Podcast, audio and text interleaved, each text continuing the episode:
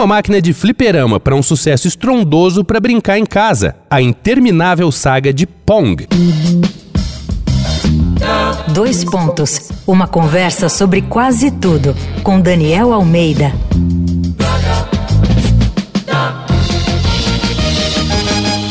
Esse é mais um episódio da série Brincadeira de Criança aqui do Dois Pontos. Estamos falando de jogos, brincadeiras e da dor e da delícia da infância, por isso temos que falar do game Pong. Atualmente, os videogames formam uma indústria global de 170 bilhões de dólares. Mas muita gente bateu cabeça até chegar aqui.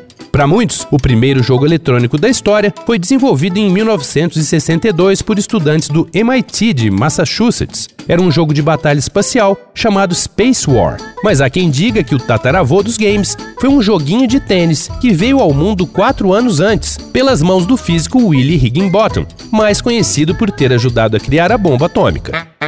Incontestável parece ser a criação do alemão Ralph Baer, de 68. Ele teve a ideia inovadora de criar um aparelho capaz de rodar jogos eletrônicos na televisão.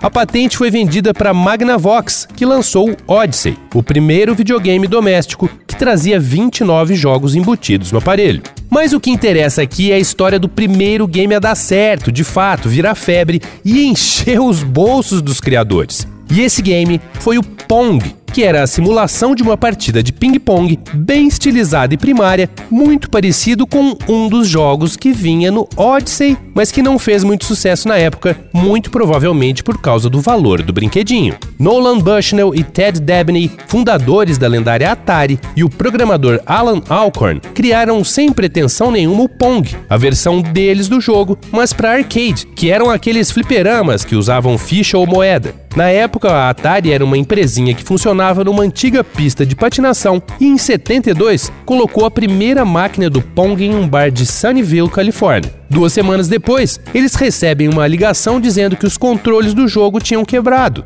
Quando eles abrem a máquina, percebem que estava transbordando de moedas. Para surpresa de todos, a brincadeira estava ficando séria. Só no primeiro ano, a Atari vendeu mais de 8 mil máquinas de arcade do Pong mas que depois chegou a um total de 35 mil unidades.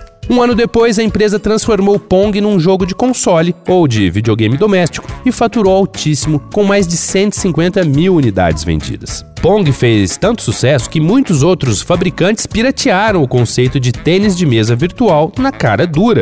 Jogos em flash como Curveball e o Laser Hockey da Wii Play, bem mais recentes, beberam dessa mesma fonte. E se você quiser matar saudades ou a curiosidade de jogar Pong, é só acessar ponggame.org. Pong Game com dois Gs. Vão ser 3 minutos de divertimento garantido. Vai lá na arroba Danico Illustration e dá uma olhada nas ilustrações inspiradas na série Brincadeira de Criança. Eu sou Daniel Almeida, dois pontos. Até a próxima.